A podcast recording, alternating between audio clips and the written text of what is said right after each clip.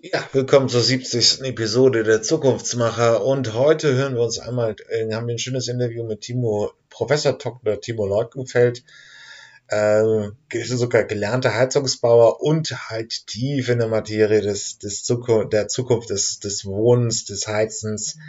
Was ist energieautonom? Das ist wirklich so der, der Endgame, wo wir hin müssen, klimaneutral.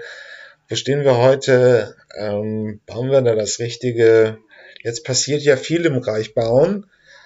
Habeck ist zurückgerudert, aber die KfW-Förderung wird umgestellt und vieles passiert in dem Bereich und er gibt da so ein bisschen eine Zukunftsvision, wo die ganze Reise hingehen soll. Bis dann, viel Freude mit dieser Episode. Dann sage ich herzlich willkommen bei den Zukunftsmachern. Heute begrüße ich Professor Dr. Leukefeld. Bitte stellen Sie sich einmal unseren geneigten Podcast-Hörern vor.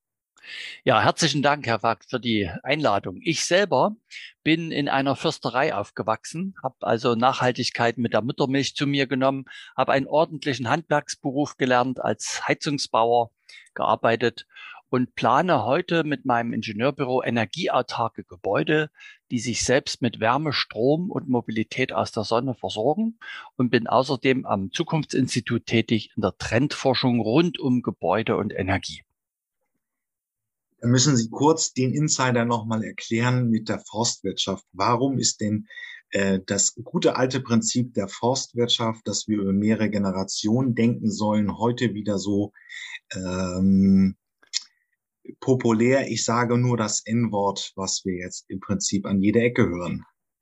Naja, die, die Quelle dieses N-Wortes kommt natürlich aus der Forstwirtschaft, wo man sagt, man schaut über eine ganze Periode, eine Lebensperiode eines Baumes, der wachsen muss, eher genutzt wird, und wo es ja darum geht, wieder so viel anzupflanzen, wie man nutzt. Das ist sozusagen der Kreislauf. Und ein Baum schaut ja eigentlich sogar auf drei Generationen Menschen hier in Deutschland, die Fichte. Na, meine Mutter war ja Försterin und ähm, als sie angefangen hat, hat der alte Förster sie zwei Jahre begleitet im Wald. Und als sie in Rente gegangen ist, ist sie ein Jahr mit dem neuen Förster noch mitgegangen, freiwillig, ohne Bezahlung. Na? Weil jeder Förster wollte dem Nächsten erklären, was er angefangen hat. Und erst der jetzige Förster, wenn der in Rente geht, der macht den Abschluss. Also dann ist der Baum 100 Jahre, 120 Jahre. Ne? Und daran sieht man, dass man eben über die Generationen planen muss aus der Forstwirtschaft ein sehr, sehr schöner Gedanke. Der Begriff an sich kommt hier aus Freiberg, Nachhaltigkeit von äh, Herrn von Karlowitz, der vor 300 Jahren ein Buch geschrieben hat, Silvicultura Economica, die Anleitung zur wilden Baumzucht, in der eben festgelegt wurde, er war eine Art Energieminister damals, dass nur noch ab jetzt so viel Holz geschlagen werden darf, wie wieder angepflanzt wird. Und das hat er vor 300 Jahren zum Gesetz gemacht mit diesem Buch. Und in diesem Buch wird erstmalig weltweit im deutschen Sprachgebrauch dieses Wort nachhaltend erwähnt. Also das Wort ist erst 300 Jahre alt, die Idee sehr viel älter. Und er fasst es eigentlich schön zusammen, Karlowitz, und sagt, Nachhaltigkeit muss eben auf drei Säulen ruhen. Äh, Ökologie, Soziales und Wirtschaftlichkeit. Und das Letzte haben wir eben leider vergessen in den letzten Jahrzehnten. Wir haben viele ökologische Dinge angeschoben, äh, die aber am Ende nicht wirtschaftlich waren. Und was eben nicht wirtschaftlich ist, ist eben auch langfristig nicht nachhaltig. Ja, da kommen wir zu Ihrem Kernthema, die Energie im Bauen, im Wohnen. Ähm, es muss also erneuerbarer werden, praktisch, wenn man den Zyklus hat. Wir können nicht mehr immer fossile Energien verbrennen. Trotzdem stellt man sich schon die Frage, ist denn das jetzt, was wir jetzt machen mit Solardächern, wirklich so sinnvoll? Also ja und nein, weil man muss praktisch sich mal den ganzen Bau anschauen. Es gibt ja so die Ebene der Baustoffe, die ja auch Energie brauchen. Und die Frage, wie lange leben die? Wird es Sondermüll, ne, Styropordämmung oder kann ich das äh, wieder reparieren? Und es gibt natürlich die gibt die Energiekosten, die Bewohner in einem Gebäude haben. Und es ist wichtig, dort nochmal hinzuschauen, zu sagen, für was geben denn Menschen, die in Häusern wohnen, ähm, Geld aus für Energie? Und das ist einmal das Heizen, das ist Warmwasser, das ist der Haushaltsstrom und das ist Tanken. Und Wir in Deutschland haben uns von der Architektur und auch von der Förderpraxis der Bundesregierung, der KfW-Mittel, leider muss man sagen, nur auf die Gebäudehülleneffizienz äh, konzentriert. Also wir haben vorgeschrieben mit einer Bauordnung, was eben der Heizwärmebedarf eines Gebäudes sein muss, dass der niedrig sein muss und deswegen muss ich dick dämmen, Lüftungsanlagen einbauen, Wärmepumpen. Also alles tun, um auf die Heizungen Einfluss zu nehmen. Jetzt muss man aber mal schauen, die Heizkosten machen in einem Neubau leider nur 20 Prozent der gesamten Energiekosten aus. Das heißt, 80 Prozent, was man an Euro ausgibt, gehen für Warmwasserbereitung, für Haushaltsstrom und Autotanken äh, eigentlich drauf. Und auf diese drei Positionen hat man mit der Gebäudehülle überhaupt keinen Einfluss, wenn ich dort dick dämme. Ne? Wir haben also jetzt 20 Jahre leider dort eine ja, völlig verfehlte Fördermittelpraxis hinter uns. Und jetzt dringt langsam durch, ja, wo sind denn die CO2-Ausstöße, wo kommen die denn her? Und die kommen natürlich im Neubau nicht vom Heizen, sondern eben vom Duschwasser, vom Haushaltsstrom und vom Betanken des Autos. Und jetzt nochmal die Schlaufe zurück. Das bedeutet, wir müssen äh, über eine ganz andere Architektur nachdenken, weg von dem Blick nur auf, der, auf die Effizienz der Gebäudehülle hin zu Ernteflächen für Solar. Also wir müssen viel mehr Ernteflächen schaffen an dem Gebäude. Wir können also bei dem Mindeststandard, der im Neubau jetzt angelegt wird, können wir aufhören. Wir brauchen also keine bessere Gebäudehülle und eigentlich auch nicht mehr diese KfW-Stufen 40 und so weiter, sondern wir müssen Pultdächer vorschreiben, wir müssen Solaranlagen an Fassaden bringen, also so viel wie es geht am Gebäude selber Energie erzeugen und damit kann ich dann an die 80 Prozent der Energiekosten der Mieter und im Übrigen auch an die 80 Prozent der CO2-Emissionen der Bewohner des Hauses ran. Also hier ist gerade ein riesiger Wandel im Denken da. Man merkt, worauf man sich konzentrieren muss, um eben wirklich CO2 und Energiekosten zu senken. Ist es denn heute im Neubau schon Standard zu sagen, ich gebe mir fünf, sechs, sieben Quadratmeter äh, für Solaranlagen aufs Dach? Wird das heute schon mitgedacht von Architekten, weil wenn, und dann kommen wir natürlich gleich zum Thema Bestand, weil so viel wird ja nicht neu gebaut in einem mhm. Land wie Deutschland. Also ähm, es wird eigentlich kaum mitgedacht. Wir kriegen ja oft die Architektenentwürfe vorgelegt und dann mit der Bitte, macht mal bitte ein energieautarkes Konzept. Und da können wir eigentlich die Pläne gleich zurückschicken, weil das ist dann die typische Würfelarchitektur. Flachdach, an der Südfassade alles voller Fenster, wo ich dann immer sage, ja, wo sollen wir jetzt bitte große Mengen Solarenergie ähm, erzeugen und anbringen? Ja, also es ist leider dort nicht im Fokus, weil eben Jahrzehnte auch nur die Gebäudehülle gefördert wurde und damit auch sich die Architekten darauf spezialisiert haben, auch die Baufirmen und das andere immer mehr in Vergessenheit geraten ist.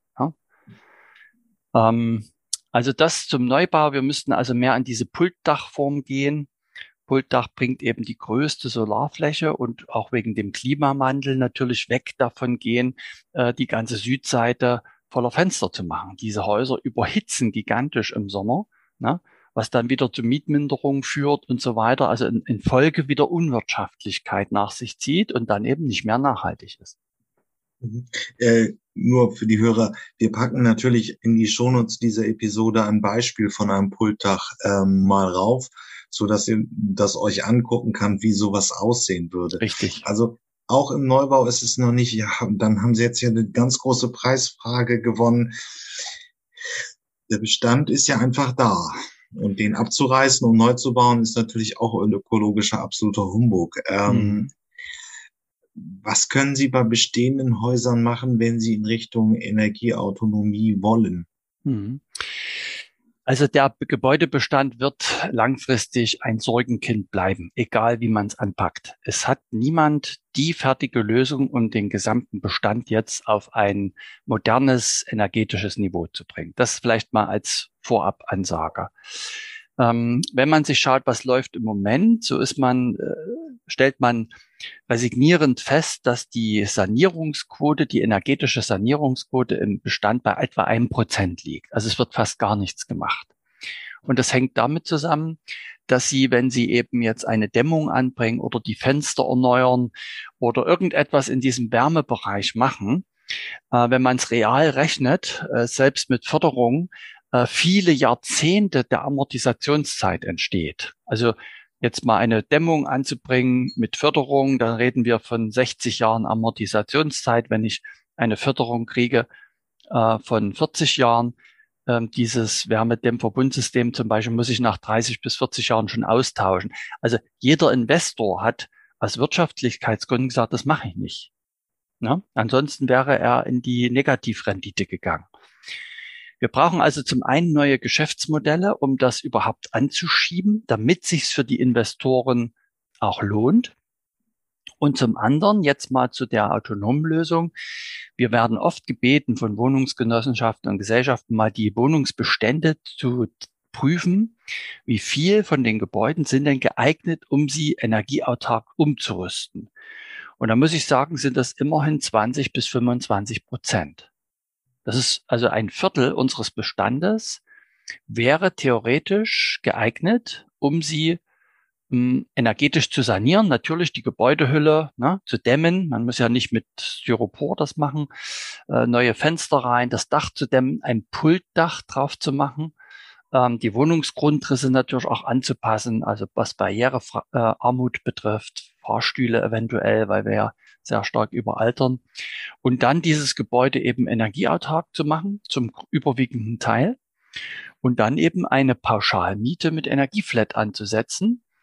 Eine Miete, die man dem Mieter garantiert für mehrere Jahre. Bis, wir haben Projekte bis zu zehn Jahren, Mietgarantie, ein Pauschalmietpreis. Und da sind alle Kosten drin für Wärme, Strom und Elektromobilität also das Betanken des eigenen Autos. Und deswegen kann man dann als Vermieter, das ist Geld, was der Mieter sowieso ausgibt an den Gasversorger, Stromversorger und die Tankstelle. Und wir lenken das einfach um in die Tasche des Vermieters. Und deswegen kann der Vermieter dann durchaus drei Euro mehr pro Quadratmeter ähm, verlangen und ist da nicht mehr bei 40 bis 70 Jahren Amortisationszeit, sondern bei unter 20 Jahren. Und plötzlich haben die Investoren Interesse, Gebäude zu sanieren energetisch durch diesen Hebel der neuen Geschäftsmodelle. Ähm, das Konzept ist auch schon in Skandinavien angewendet. Da ist das, was wir in Deutschland machen, unüblich. Ich halt habe eine Kaltmiete und muss dann als Mieter auch noch die Nebenkosten tragen, sondern das ist eine pauschale Miete. Ist das so ungefähr richtig? Äh, genau. Das geht aber eben nur, wenn der größte Teil durch die Sonne abgedeckt wird. Ansonsten ja. habe ich ja als Vermieter ein gigantisches betriebswirtschaftliches Risiko. Jetzt gerade in der aktuellen Krise gehen die Energiepreise nach oben und die würden dann beim Vermieter bleiben. Ne? Genau, also das, aber ja. also im Prinzip mit ihrem Konzept, das es so auch schon in Skandinavien gibt, die sind ja auch sehr weit vorne, was so Dreifachverglasung und alles und Vierfachverglasung ähm, äh, unterwegs sind. Und es geht im Prinzip darum, ähm, dass der Vermieter, also der Investor, praktisch einen Anreiz hat, die Energiekosten zu senken. Das heißt, er hat auch einen Anreiz, wirklich zu investieren. Er ist die wirtschaftlich stärkere Einheit. Das heißt, er kann sich dann später auch mal Dienstleister kommen lassen, die ihm dieses und jenes empfehlen, um die Energiepreise zu senken. Ist das Prinzip die Logik, die hinter diesem äh, dieser, dieser anderen zwischen ihr, zu ihrem Konzept praktisch ist. Genau. Nur mit einem kleinen Denkfehler. Ähm, mit den neuen Fenstern Dämmung zielt, guckt man wieder ausschließlich auf die Wärme. Und die Heizkosten machen eben nur den allerkleinsten Teil aus der Energiekosten der Bewohner. Ne? Äh, der größte Teil, also über 80 Prozent, bleibt ja dann beim Warmwasser bei dem Haushaltsstrom und beim Autotanken. Und da kann ich die Hülle dämmen und Vierfachverglasung machen, was ich will. Ich ändere an diesen drei Positionen nichts. Ne? Das heißt, man muss hier wirklich den Fokus mal wegnehmen von der reinen Gebäudeeffizienz. Das ist natürlich klar, die vielen Milliarden äh, Fördermittel der KfW-Bank haben also weniger geholfen, äh, da die Energiekosten der Bürger zu senken und die CO2-Ausgaben oder die CO2-Emissionen, sondern man hat die Industrie gefördert. Ne? Also Dämmfirmen, Wärmepumpenfirmen, Lüftungsfirmen. Das, das war eigentlich der Hintergrund. Und das tut natürlich weh, sowas zu erkennen. Und es ist jetzt auch schwer, politisch da umzusteuern. Mm, ja, ich kann es nochmal in die Shownotes packen, aber Habeck hat ja ich glaube sogar noch Ende Januar da auf die Bremse getreten und die KfW-Förderung erstmal gestoppt. Es läuft so ein bisschen auf die Idee hinaus, dass wirklich nur noch CO2-Ersparnis ähm, bezahlt werden soll und die nicht, nicht mehr die Dicke der Dämmung.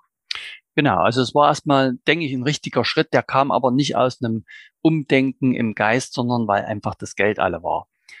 Ähm, deswegen war das trotzdem ein richtiger Schritt und jetzt müsste man aber bei einer Neuauflage wirklich reformieren, das Programm, ne? dass man Richtung CO2 geht, auch äh, endlich mal ganzheitlich, dass man sagt wirklich, was sind denn die Energiepositionen, nämlich Heizung, Warmwasser, Haushaltsstrom und Betankung und dass man diese vier Dinge mit hineinnimmt in die Bilanz. Na, und dann würden die Leute, äh, die Investoren auch Solaranlagen bauen ohne Ende. Man muss natürlich dann noch diesen Hebel Geschäftsmodell. Ne? In Deutschland hat man ja die Heizkostenverordnung und das Mieterstrommodell. Also man hat ganz viele bürokratische Monster, die natürlich verhindern, dass man in so eine Pauschalmiete reingeht. Also für uns ist es sehr schwierig, dort die Lücken in, den Gesetzen zu finden, auch rechtssichere Mietverträge zu machen um da wirklich durchzukommen. Also Herr Habeck müsste natürlich dann auch in diesen Gesetzen Dinge bremsen, rausnehmen, um so eine Pauschalvermietung auch wirklich hinzubekommen. Dann lege nämlich wirklich das Risiko beim Vermieter und dann ist er auch enorm interessiert, diese Energiekosten wirklich in Schach zu halten. Ne? Und der guckt auch seine Anlagen dann an, dass die gut funktionieren. Ne? Also der hat dann eine richtig hohe Motivation, dass das Gebäude effizient läuft und viel Sonnenenergie geerntet wird. Ähm, gut, er ist auch kritisiert worden, weil er das so ein bisschen holter die Rolter entschieden hat. Aber wenn ich mir jetzt mal auch aus der Rolle, also das, die, das da gab es ein paar Kritikpunkte, dass das wirklich so sehr unvorbereitet passiert ist, dieser Schwenk in der Förderpolitik. Jetzt geht's aber um die Frage, wenn ich jetzt praktisch Anfang 30 bin und möchte ein Einfamilienhaus bauen, was kann man da machen? Also ähm, energieautonom zu werden, ist sicherlich praktisch. Wir nehmen dieses Interview am 18.03.22 auf. Der Ukraine-Krieg tobt und äh, wir haben jetzt steigende Energiepreise an allen Ecken.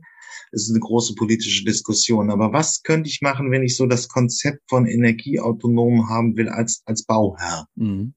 Also, dann machen wir jetzt den Schwenk. Wir waren ja jetzt sozusagen beim Massenmarkt, nämlich Vermietung. Die Masse der Deutschen werden ja Mieter bleiben.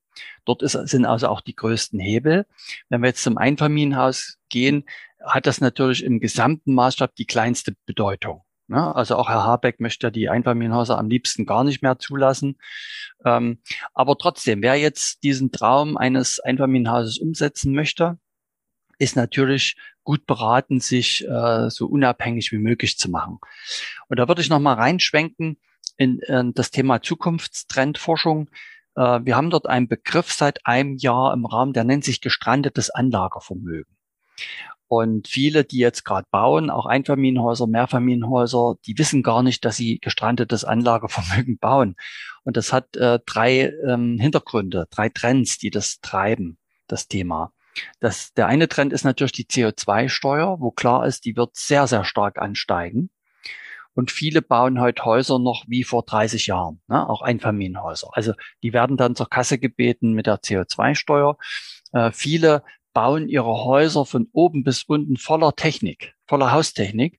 Wir haben aber keine Handwerker mehr in Zukunft. Das heißt, es ist völlig klar, dass die Instandhaltungskosten explodieren. Und das dritte ist natürlich der Kaufkraftverlust von allen, ob ich jetzt selber Bau oder Mieter bin. Alle müssen mehr bezahlen fürs Benzin, fürs Gas, für den Strom, für die Gurke aus dem Supermarkt. Ähm, das heißt, die Kaufkraft lässt nach. Und wie soll ich dann in Zukunft in so einem selbstgebauten Haus wohnen, wenn ich eben für diese Energiekosten an der Tankstelle Gas und Strom wirklich horrende Preise zahlen muss, aber gleichzeitig meinen Kredit tilgen muss. Das haben wir uns sehr genau angeschaut und haben gesagt, wie könnte denn jetzt, und jetzt komme ich zur Frage oder zur Antwort auf Ihre Frage, wie könnte ich denn jetzt, wenn ich neu baue, dieses gestrandete Anlagevermögen vermeiden? Da fange ich mal vorn an, CO2-Steuer. Also es ist völlig klar, ich baue eine gute Gebäudehülle ja, die gut dämmend ist. Das heißt ja nicht immer Dämmstoff, sondern wir bauen zum Beispiel in Österreich nur mit äh, massiven Wänden aus Holz, in Deutschland nur mit massiven Wänden aus Ziegel. Ja, also wie die Altvorderen. Ne? Dicke Wände, viel Speichermasse, dann ist es auch im Sommer schön kühl. Und dann versuche ich natürlich die Architektur, was wir vorhin schon angesprochen haben, so auszurichten, die Ausrichtung des Hauses möglichst weit nach Süden, Dachflächen, wo ich viel Photovoltaik auch anbringen kann, viel Sonnenstrom erzeugen kann, um dann eben eine hohe Eigenversorgungsquote hinzubekommen. Und den kleinen Restzukauf an Energie mache ich mit Ökostrom und dann bin ich eigentlich komplett raus aus der CO2-Steuer. Das wäre der erste, die erste Empfehlung, was ich machen kann. Die zweite Empfehlung. Wir haben also den Handwerkermangel, der ist dramatisch. Wir gehen also davon aus in der Trendforschung, dass spätestens in zehn Jahren eine Rohrverlegerstunde vom Heizungsanitärinstallateur mindestens 250 Euro kosten wird. Das muss man sich mal auf der Zunge zergehen lassen. Das heißt, ich würde empfehlen, wer jetzt neu baut, äh, zu enttechnisieren, wo immer es möglich ist. Also möglichst Heiztechnik, Energietechnik, Warmwassertechnik einzubauen, die wartungsfrei ist und viele Jahrzehnte funktioniert. Und da müssen wir uns von der vielbeschworenen bisherigen Technik verabschieden, nämlich der Wasserleitungen. Ne? Fußbodenheizung, Heiz Heizkörper, Wärmepumpe, ähm, Biomassekessel, was auch immer ich dort installiere, ist ja seit Jahrzehnten immer Usus, das mit Wasser zu transportieren.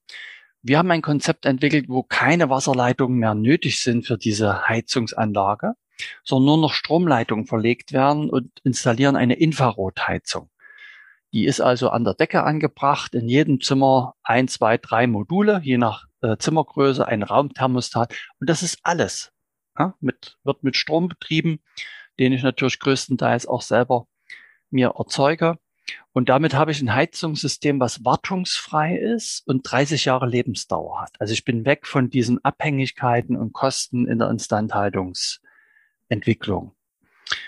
Und das dritte ist natürlich, dass ich versuchen würde, eben genau die vier Bereiche Heizung, Warmwasser, Haushaltsstrom und Elektro und, und Auto auf Strom umzustellen, um dann mit meiner großen Solarstromanlage so viel wie möglich Eigenversorgung hinzubekommen und mir dann eigentlich mehr Kaufkraft verschaffen kann die nächsten Jahrzehnte. Also eine Photovoltaikanlage auf dem Dach hält äh, durchaus 30 Jahre. Sie kriegen heute schon 30 Jahre Produkt- und Leistungsgarantie. Eine Batterie hält 20 Jahre. Äh, sie haben also eine lange Lebensdauer und können in der Zeit ihre Ausgaben, die eben ja jetzt, wie wir sehen, explodieren werden, auf ein Minimum reduzieren. Und am wirksamsten merkt man das beim Auto. Ich fahre seit 20 Jahren ähm, Elektroautos und wir merken das jetzt hier an dem äh, Bürogebäude. Wir sind also Mieter in einem energieautarken Einfamilienhaus und können mit dem Elektroauto 10.000 Kilometer im Jahr fahre ich ungefähr, weil ich fahre nur die kurzen Strecken, die langen Strecken alle mit dem Zug ähm, und können da in 10 bis 11 Monaten des Jahres nur mit Sonnenstrom fahren. Und wenn Sie dann ähm, sieben Jahre steuerfrei sind, äh, in drei Jahren überhaupt keine Reparaturen haben, also und ich glaube, die Leasinggebühr für unser Elektroauto liegt etwa bei 200 Euro im Monat. Also billiger können Sie nicht mehr Mobilität umsetzen. Und das wäre so ein rundes Konzept, also eine gute Gebäudehülle nach Süden ausgerichtet, viel Dachfläche, Solarstrom, eine Batterie, eine Ladesäule fürs Elektroauto, äh, Infrarotheizung, dezentrale elektrische Warmwasserbereitung. Und ich würde natürlich ein Einfamilienhaus immer mit einem Kaminofen versehen. Also ich bin einfach aus der Försterei, ich habe da eine Affinität zu Holz.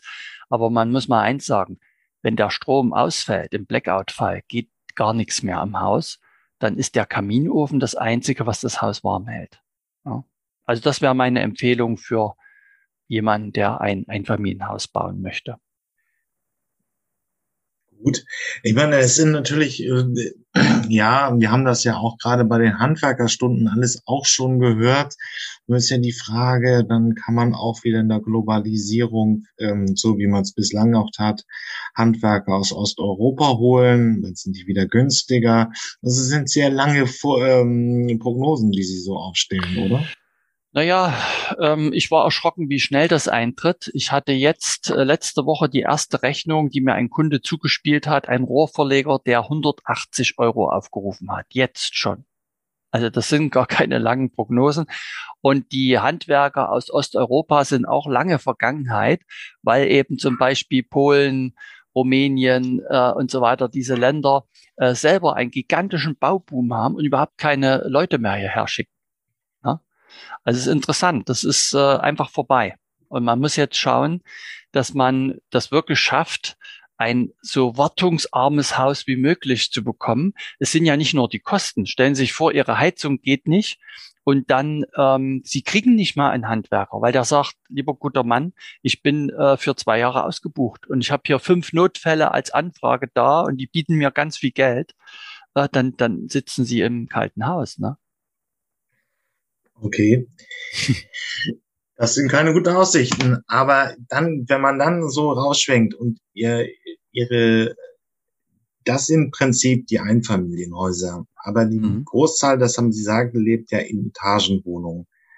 Da hat man als Mieter gegenwärtig wenig Einfluss drauf. Aber was sollten denn Investoren wirklich machen? Und kleine Nachfrage, haben Sie schon ein paar Leuchtturmprojekte? Weil es werden ja jetzt auch, es wird ja auch viel in den Städten gebaut aber die Mietpreise sind äh, sehr hoch ähm, und dadurch jetzt so langsam kommt es ja, dass auch ein bisschen mehr gebaut wird. Gibt es da schon so Objekte, wo Sie sagen, das geht in die richtige Richtung? Also der Mieter in einer Etagenwohnung kann gar nichts machen.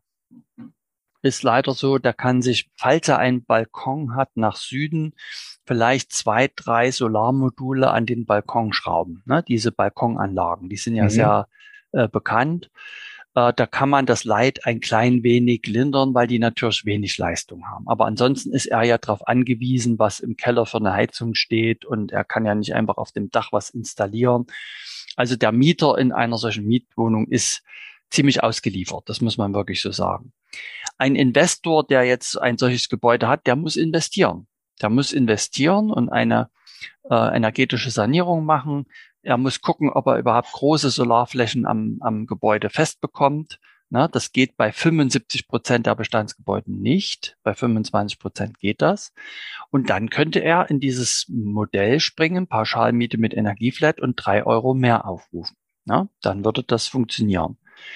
Hochhäuser sind gänzlich ungeeignet, sich autark zu machen, weil stellen Sie sich vor, Sie haben eine Grundfläche des Hochhauses und dann stapeln sie 20 Etagen drüber. Das Dach oben bleibt ja das gleiche. Ja, also das sind einfach, also Hochhäuser sind, sind haben keine Chance, sich autark zu machen. Gibt die müssen es, dann später von außen versorgt werden, logisch. Gibt es da nicht Möglichkeiten, in der Gebäudehülle auch schon Solarenergie aufzunehmen? Ja, gibt's alles, ist aber sündhaft teuer.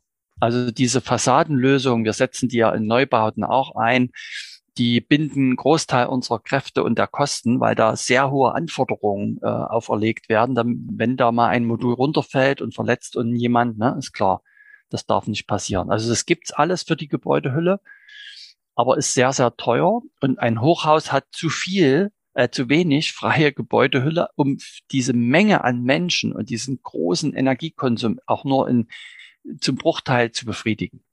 Also Hochhäuser sind, die kann man drehen, die muss man von außen mit grüner Energie versorgen. Na, das ist halt so. Das muss dann das Umland, muss dann grüne Energie sammeln und rein transportieren in die Stadt als Strom, als grünes Gas, als Wasserstoff, als was auch immer. Wir planen aktuell 350 Wohneinheiten, genau nach diesem Standard. CO2-frei im Betrieb, radikal enttechnisiert, also wartungsfrei und mit Pauschalmiete und Energieflat. Das sind so Standorte äh, wie Wilhelmshaven, Cottbus, Lüppen im Spreewald. Auch in Bayern haben wir mehrere Projekte. Also wir haben eigentlich deutschlandweit eine ganze Menge Projekte, die laufen, auch eins in Frankreich, die man sich auch anschauen kann. Äh, die längsten Erfahrungen mit dem Modell insgesamt gibt es seit 2018 in Wilhelmshaven und in Cottbus. Und die sind bislang auch gut. Oder wie ist denn, wie ist, ja, das ist jetzt natürlich schwierig, einen Experten zu fragen, aber wie finden Miete das Wohnen in energieautarken Häusern? Also wir haben einen, einen Film gemacht in Wilhelmshaven, wo wir auch Mieter interviewt haben. Die sind eigentlich sehr begeistert, muss man sagen. Es ist nur gewöhnungsbedürftig. Ne? Man ist ja wirklich über Jahrzehnte getrimmt, auch konditioniert vom Gehirn, dass diese Betriebskostenabrechnung kommt ne? und dass man den Stromanbieter dreimal wechselt und dass man jeden Tag fünf Tankstellen anguckt, wo der Sprit billiger ist. Und das hat sich schon tief bei uns eingebrannt in die Festplatte. Ähm, und jetzt plötzlich zu sagen, ich habe eine Energieflat, die natürlich auch eine Obergrenze hat. Die ist sehr reichlich, ne? Aber trotzdem, man kann sich dann frei bewegen, kann die Wohnung auf 22 Grad machen, im Winter auch mal das Licht schön anlassen, wenn wir sowieso deprimiert sind, weil es draußen so dunkel ist. Und man kann wieder äh, mit Freude und gutem Gewissen äh, viele Autokilometer fahren mit dem Elektroauto. Wir nennen das Ganze intelligentes Verschwenden. Und das ist das Gegenteil vom blöden Sparen. Ja? Also wir bauen ja heute Häuser, wo äh, man nachts die Temperatur absenken soll, man soll die Fenster nicht mehr öffnen, weil Maschinenlüftungen das übernehmen und wir sollen bei jedem Kilometer mit dem Auto ein schlechtes Gewissen haben. Ja. Und dieses, ähm, dieser Ansatz praktisch der Schuldgefühle, des schlechten Gewissens, sich einschränken, der hat ja nicht, der hat ja keine Früchte getragen. Ne? Das kennen wir ja. ja. aus den letzten Jahrzehnten. Und wir drehen das um und sagen, wir wollen das eigentlich in Lebensqualität bringen und wollen eben genau Soziales, Ökologisches und Wirtschaftliches zu einer These zusammenführen. Das hat bislang nicht viel gebracht. Also CO2 steigt und auch gerade der Wohnungssektor hat ja ist, glaube ich, der größte Nachzügler, hat das größte Aufrufpotenzial, wenn man die Klimaziele und das Paris-Abkommen ernst nimmt. Das ist momentan richtig. Also die Bestandsaufnahme für Beitrag zum Klimaschutz ist beim Bau sehr schlecht. Genau, und das hat natürlich wirklich ganz, ganz viele Ursachen. Aber eine äh, Hauptursache ist die völlige, die, die Fehleinsetzung der Fördermittel. Ne? Ich hatte es ja beschrieben. Wir haben also 20 mhm. Jahre ich weiß gar nicht, wie viele Milliarden KfW-Förderung ausgeteilt, nur um in dem Sektor 20 Prozent der Energiekosten und der CO2-Emissionen zu beeinflussen und seit Jahrzehnten 80 Prozent davon völlig unberührt zu lassen. Also mich wundert das nicht. Und äh, ich bin ja auch mit vielen äh, Journalisten jetzt am Gang. Die haben natürlich jetzt, als der Förderstopp kam von Herrn Habeck, äh, viel sich im Markt erkundigt und ich stehe ja mit Sternenspiegelkapital und so weiter viel im Kontakt. Und mit denen haben wir das sehr, sehr umfangreich jetzt mal aufgearbeitet. Es wird auch jetzt veröffentlicht. Und das wird natürlich für hohe Wellen sorgen. Ne? Also das. das dann übrigens auch wieder in die Shownotes dieser Episode. Mhm. Ähm, ja, okay, das ist so ein bisschen das Konzept des energieautarken Wohnens. Ähm, aber können Sie auch Energie sparen oder geht es wirklich nur darum, ähm, möglichst ja unabhängig von den fossilen Energien, die teurer werden, zu werden? Ähm, kann man auch eigentlich, wenn man möglichst geschickt mit Energie umgeht, auch noch mal was sparen? So, auch wenn ich jetzt in diesem alten bleibe, nicht vielleicht in der Gebäudehülle, aber dass wir das Wohnen an sich auch denken müssen. Also, ich denke, es ist immer eine Kombination. Man muss mit Energie natürlich sparsam umgehen, aber nicht im Sinne, dass ich bei 17 Grad im Wohnraum sitze. Ne? Da, davon halte ich persönlich gar nichts. Es ist nicht sozial. Also Herr Gauck hat ja jetzt gesagt, wir sollen ein paar Jahre frieren, ne, um weniger Gas äh, zu verbrauchen. Das ist natürlich schwierig. Also ich denke, er wird eher wenig frieren in den nächsten Jahren äh, mit seinen 17.000 Euro Gehalt. Aber ja, das, das, ist eine An ne, das ist eine Ansage wieder an die Ärmsten unseres Landes. Und denen zu erzählen, dass sie frieren sollen, finde ich schon ein bisschen äh, kritisch. Ne? Das heißt, wenn sparen, dann müssen wir es schlau machen. Also ich will mal ein Beispiel benennen, äh, so eine gering investive Maßnahme. Wenn Sie, Herr Fack, zu Hause ihren Geschirrspüler ans warme Wasser anschließen. Ja, also der steht ja meistens an, an der Spüle. Das heißt, warmes Wasser liegt sowieso an. Da muss ich ein T-Stück unten einbauen und Sie schließen den Geschirrspüler ans warme Wasser an. Dann spart der Geschirrspüler bis zu 80 Prozent an Strom. Ja, weil er schon warmes Wasser bekommt, muss er mit der Heizpatrone, mit dem teuren Strom nicht mehr so viel nachheizen. Das ist zum Beispiel eine Maßnahme, wo ich sage, wunderbar, hier können wir 80 Prozent Strom sparen am Geschirrspül, ohne dass Sie einen Komfortverlust haben. Und solche Sachen meine ich, ne? Alte Fenster. Man kann zum Beispiel im Bestand mal probieren, ob man, man macht sein Fenster auf und steckt ein Blatt Papier dazwischen und schließt das Fenster wieder. Und wenn Sie das Blatt Papier dann rausziehen können, dann sind die Dichtungen gehärtet und, und zusammengeschrumpft. Und da kommt natürlich viel Luft rein in den Raum und bringt Wärme nach draußen dann kann man die Dichtgummis austauschen. Ne? Also so gibt es praktisch eine ganze Menge gering investiver Maßnahmen, die schon eine große Wirkung haben, die ich sofort populärer machen würde als Politik, weil ich mir sagen würde, das kostet niemanden großes Geld, aber hat sofort eine Wirkung. Ne? Wird aber nicht gemacht. Warum? Weil da keine Industrie dahinter steht. Dafür haben Sie mich ja. Aber es ist schon ein bisschen, was würden Sie denn den ambitionierten Energiesparern hier in der Hörerschaft empfehlen? Wie kann man sich am besten über dieses Spektrum an Maßnahmen so informieren? Ähm, Weil das finde ich auch, es beim, es, es, Sie haben in, beim Bauen immer ja ein bisschen dieses Problem, wenn man auch den Zeitschriftenmarkt anguckt, da ist sehr viel Werbung drin. ähm, es werden immer sehr teure Systeme äh, beworben, also Wärmepumpen 20.000 Euro und, mhm. und, und. Aber es gibt ja dann einfach auch kaum oder wenig Informationen, wie ich mit wenig oder mit, mit Baumarkttechnik praktisch Energiespeicherung machen. Wie kann man sich da so als, als, als äh, interessierte Energiesparer informieren. Mhm. Also der Grund dafür, dass Sie da wenig Informationen finden, ist natürlich, dass diese Energiesparmaßnahmen mit wenig Geld keine Lobby dahinter stehen haben. Und die schalten eben dann auch nicht die Werbung.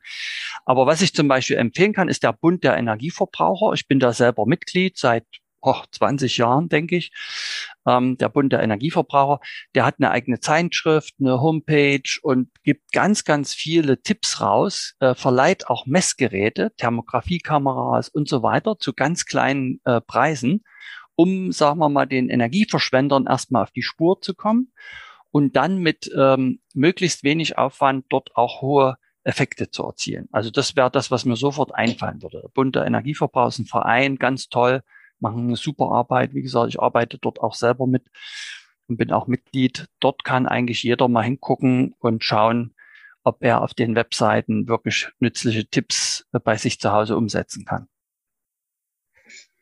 Das ist doch schon mal ein praxisnah, wie man in die Zukunft kommt.